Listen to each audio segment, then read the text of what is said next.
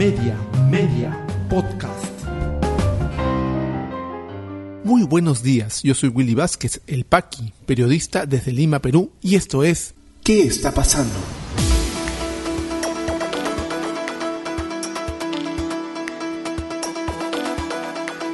Estas son las noticias que debes conocer hoy jueves 21 de abril de 2022. Presidente del Consejo de Ministros Aníbal Torres petardea diálogo en medio de la crisis. Ejecutivo retira el uso obligatorio de mascarillas en espacios abiertos y busca el 100% de presencialidad en colegios del país. Ministro de Justicia anunció la aprobación de la castración química y proyecto será enviado al Congreso.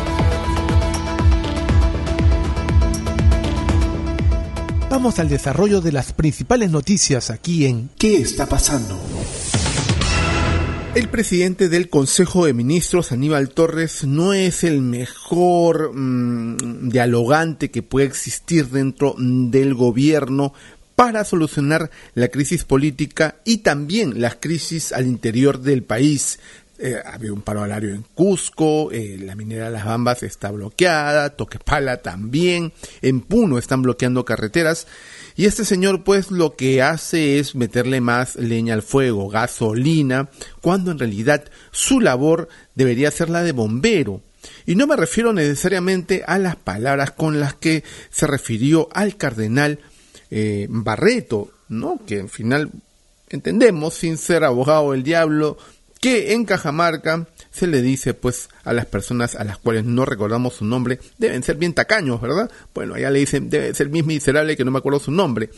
No va por ahí, va porque también lo atacó, diciéndolo, llamándolo cura, curita al cardenal y comparándolo con el cura Valverde, históricamente el que le llevó la Biblia a Atahualpa y este de definió en realidad el, la invasión de los españoles en eh, la plaza de Cajamarca, el apresamiento de Atahualpa luego por los eh, Francisco Pizarro sus huestes y toda la historia que ya conocemos. No solamente eso, sino ataca a uno de los espacios de, que debería ser el que eh, aglutine los esfuerzos por un acuerdo, que es el acuerdo nacional. Eh, sí, alabando a Hitler como un modelo a seguir de desarrollo, y en cada oportunidad que puede ataca, ataca a la prensa, ataca a los opositores, ataca a la derecha, cuando debería ser una persona dialogante. Definitivamente eh, Aníbal Torres no es el perfil que se necesita para estar frente al Consejo de Ministros y al Ejecutivo. ¿Qué es lo que ha dicho, por ejemplo, con respecto al acuerdo nacional? Y lo resume Perú 21 Similares críticas hizo contra el secretario general del Acuerdo Nacional, Más Hernández, de quien aseguró que siempre ha estado del lado de la ultraderecha. Yo digo esto con total transparencia, sin ningún temor. Yo mañana salgo del primerato como si nada. Ahí está Max Hernández. ¿No es verdad que usted está siempre del lado de la ultraderecha? Al cura Barreto. ¿No es verdad que usted está siempre del lado de la ultraderecha? Manifestó el primer ministro. Y todo ve ataques desde la ultraderecha. Cuando la ultraderecha ataca al cardenal Pedro Barreto justamente por eh, estar del lado de los más oprimidos, ser, eh, digamos, cercano a un pensamiento eh, progresista. Lamentable realmente lo que pasa con el Premier, que siempre dice no tiene miedo de irse, se va, cualquier rato sale del, del Premierato y no pasa nada, él está tranquilo, pero tampoco se define un sucesor dentro del entorno de Pedro Castillo. Aún no se sabe nada. Se fugaron algunas voces hace una semana, pero ya sabemos pues que el presidente de la República no toma las decisiones correctas en el momento que debe tomarlas. Se toma unos tiempos demasiado largos y en esos tiempos comienza a arder nuevamente Troya y nuevamente estamos enfrentados a crisis que el propio gobierno automáticamente se genera. Una idea que se venía mm, ya anunciando, que nosotros hemos tocado en este podcast de noticias, era el levantamiento de algunas medidas de restricción por la crisis sanitaria. Ayer, después del reunión del Consejo de Ministros, el Premier junto a ministros dio una conferencia de prensa y anunció algunas cosas importantes. El retiro del uso obligatorio de la mascarilla en espacios abiertos. Ojo con esto, es recién a partir del primero de mayo, no vayan a salir sin mascarilla, porque todavía es obligatoria. Y además, en zonas, en localidades, en regiones donde la tasa de vacunación para mayores de 60 años sea mayor del 80% y también la de los mayores de 12 años. Ojo con eso. Hay muchas provincias, muchos distritos en el país donde la tasa de vacunación aún no llega al 80%, está en 75, en 70, en 65 en algunos casos. Ahí no, solamente en los lugares en donde superemos el 80%, que es por ejemplo el caso de Lima Metropolitana. Entonces ha anulado el gobierno con una resolución que sacará próximamente el uso obligatorio en espacios abiertos, por lo menos en Lima y Callao. ¿Qué dijo el ministro de Salud? Jorge López. Se está quitando la restricción de las mascarillas en los lugares públicos en los departamentos que han pasado el 80% en su tercera dosis, en los cuales tenemos a Lima, Callao, Lima Provincia, Ica y Ancash. Van a poder usar mascarillas las personas que lo deseen. Es decir, esto es optativo no significa que estás obligado a no usar mascarillas. Si quieres poder usando mascarillas, puedes seguir haciéndolo. Y lo que nosotros hemos recomendado siempre en este podcast de noticias es usar em, la, el criterio, ¿no? Si estás en un lugar abierto, donde no hay aglomeración de gente, no uses mascarilla, no hay ningún peligro. Pero si pese a estar en un lugar abierto, ves aglomeración de gente, pues póntela. Porque el problema del contagio, pese a las tasas bajas, es, son los aerosoles que están en el aire. Entonces, la idea es que juntamente con esta medida, el Ministerio de Salud y el Ejecutivo lance campañas de comunicación en donde se refuerce esa idea. Usar eh, la mascarilla optativamente, con criterio, en espacios abiertos donde no haya aglomeración de gente. Lo más probable es que de ahora en adelante salgamos con nuestra mascarilla en el bolsillo, en la cartera, en sitios en donde podamos tenerlos a la mano para cuando veamos aglomeración de gente nos la pongamos. Otra de las medidas que se han aprobado ayer es la eliminación del metro de distancia en colegios de todo el país esto buscando el 100% de la presencialidad en todo el em, en, todas las escuelas, ¿no? Informa el diario El Comercio. El gobierno aprobó este miércoles 20 de abril la norma que elimina el metro de distancia en todas las aulas de los centros educativos del país, lo que permitirá el aforo al 100% de los alumnos y avanzar en las clases escolares presenciales. Dicha medida fue implementada para evitar los contagios de COVID-19 en el contexto de la tercera ola de la pandemia. Luego de un debate se ha definido el tema de la eliminación del metro de distancia. Eso va a permitir que tengan un aforo en sus aulas al 100% y ya no es una medida de restricción en ninguna institución educativa, expresó el ministro de Educación, Rosendo Serna, tras una sesión del Consejo de Ministros. Queremos garantizar el 100% de la presencialidad, lo que sí es un componente adicional es el compromiso de los maestros que se vacunen al 100%. Nosotros no tenemos problemas porque ahí hemos alcanzado cifras ya cercanas a ese número, agregó. CERN indicó que el Minedu emitirá, el protocolo complementario, inmediatamente se promulgue lo acordado este miércoles y se convierta en normativa. Esta es una de las medidas más óptimas que ha tomado este gobierno, pero muy tardía. Después de más de un mes de iniciadas las clases presenciales, no han habido rebrotes. Y esto se sabía, se sabía desde hace por lo menos un año se ha abierto todo, los negocios, los casinos, los cines, los centros comerciales, pero no se abrían al 100% las escuelas. Los restaurantes cuyas comensales se sacaban la mascarilla para comer, pero no las escuelas. Recién al, al, último, al último, la educación en el país. Es lamentable. Hay un daño irreversible que se le ha hecho a la educación con esta pandemia y con las malas decisiones, por supuesto, de las autoridades. Esperemos pues que se avance con la recuperación de clases, la recuperación de los estudiantes, la recuperación de todos estos años perdidos en la educación peruana que definitivamente va a ser va a haber un parteaguas a partir de ello y esta generación va a estar marcada por la pérdida de la presencialidad. El ministro de Justicia anunció la aprobación de la medida de la castración química y van a enviar el proyecto al Congreso. La propuesta del Ejecutivo, dice Perú 21, eh, se toma como medida para evitar y o castigar los casos de violación sexual. Debe ser un trámite ante las comisiones del Parlamento para luego ser debatida y votada por el Pleno. Pero, por ejemplo, ¿qué ha dicho el ministro Chero con respecto a esta, a esta medida? Que la castración química es una pena accesoria que se aplicará una vez se cumpla la pena principal. El ministro de Justicia ICRPP señaló que el gobierno ha planteado la modificación del artículo 368 del Código Penal que implica que aquel violador que no se somete a eventual pena de castración química automáticamente cometerá el delito de desobediencia y resistencia a la autoridad. El ministro de Justicia, Félix Chero, aclaró que el proyecto de la castración química aprobada en el Consejo de Ministros es una pena accesoria para delitos de violación de la libertad sexual con pena determinada y no para sujetos con condenas de cadena perpetua.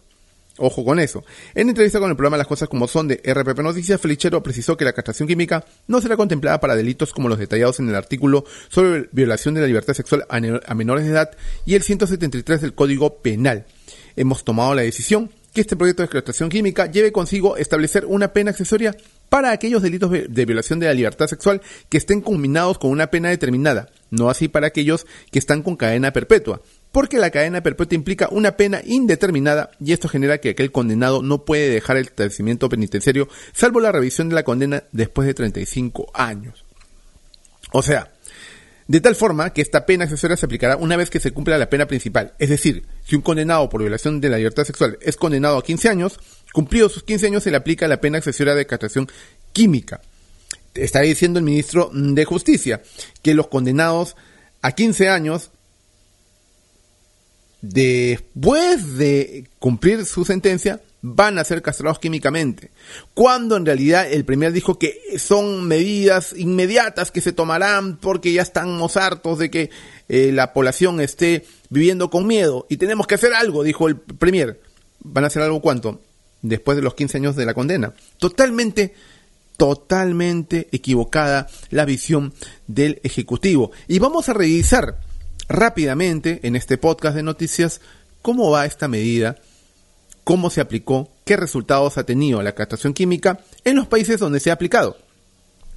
En Indonesia, que se aprobó desde 2017, para quienes cometieran delitos sexuales contra menores de edad, a pesar de la medida, la violencia sexual infantil pasó de, 149 en 2018 a 1.200 casos en 2019. Indonesia.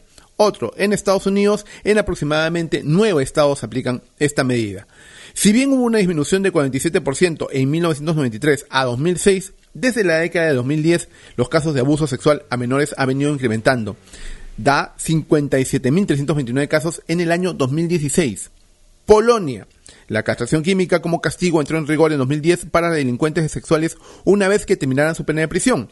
El resultado, en 2007 se registraron 2.184 casos, 1.175 en 2018, 709 en 2019 y 2.517 casos en el año 2020. En Rusia, la castración química se aprobó en 2011 y entró en vigor como castigo para ataques contra menores de edad en 2012. El resultado, la violencia sexual infantil es un problema latente en el país. En 2007 el país se convirtió en el primer productor de pornografía infantil.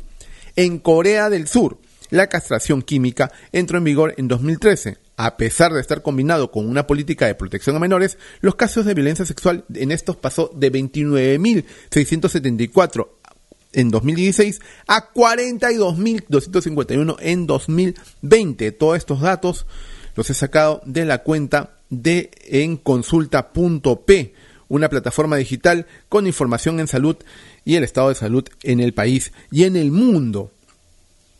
Entonces, la castración química es una medida totalmente populista, nada efectiva y costosa para el Estado peruano. Lamentable que el gobierno se preste solo a medidas populistas cuando la calle se pone caliente. Lamentable realmente este gobierno que no tiene un rumbo definido. Ya regresamos con mucha más información aquí en ¿Qué está pasando? Este podcast llega a ti en colaboración con Espacio Libre. En Espacio Libre miramos por fuera de la coyuntura para abordar distintos ángulos de la información, más allá de lo que los medios presentan a diario. En Espacio Libre encontrarás informes, reportajes, investigación y más productos sobre política, derechos humanos, lucha contra la corrupción y periodismo social. Espacio Libre, periodismo independiente con contenido de valor. Visítanos en www.espaciolibre.pe y encuéntranos en redes sociales como Espacio Libre. Continuamos con mucha más información aquí en ¿Qué está pasando? ¿Qué está pasando en la economía? Campaña de recaudación del impuesto a la renta 2021 alcanza récord de 13.200 millones de soles. Sunat precisó que dicha cifra, que se incrementará al cierre del presente mes, equivale a un crecimiento del 83% en comparación con el importe logrado entre el 1 de enero y el 30 de abril del año pasado. Exministros y economistas envían carta al Ejecutivo y Congreso contra retiro de cuatro UITs de la AFP. En el documento los firmantes calificaron de irresponsable la medida y advirtieron que de aprobarse en el Pleno pondría en vilo la estabilidad macroeconómica del país. Producción de arroz, papa y maíz caería hasta 40%. La escasez de a fertilizantes podría generar un fuerte golpe en la producción agrícola, afectando productos básicos como el arroz, la papa o el maíz, advierten economistas. ¿Qué está pasando en las regiones? En Puno, protestantes mantienen bloqueada la vía Puno-Juliaca a la altura del peaje Ilpa en el primer día del paro agrario. Carretera interoceánica también permanece bloqueada por la zona de Azángaro. Vías de Ayaviri y Macusani tampoco permiten el paso de vehículos. En Amazonas, gobierno decreta estado de emergencia en distrito de Luya debido a los derrumbes en complejo arqueológico de Cuela. Ministro de Cultura Alejandro Salas afirmó que la decisión busca evitar que infraestructura del complejo arqueológico sufra más daños por las lluvias. En Apurímac, comuneros permanecen en las Bambas y esperan a comitiva del Ejecutivo. Manifestantes señalan que retomarán terrenos que ahora pertenecen a la minera por un supuesto incumplimiento de compromisos de inversión social. ¿Qué está pasando en el mundo? En Colombia, en este mes han aparecido 10 cuerpos en bolsas de basura en la capital Bogotá.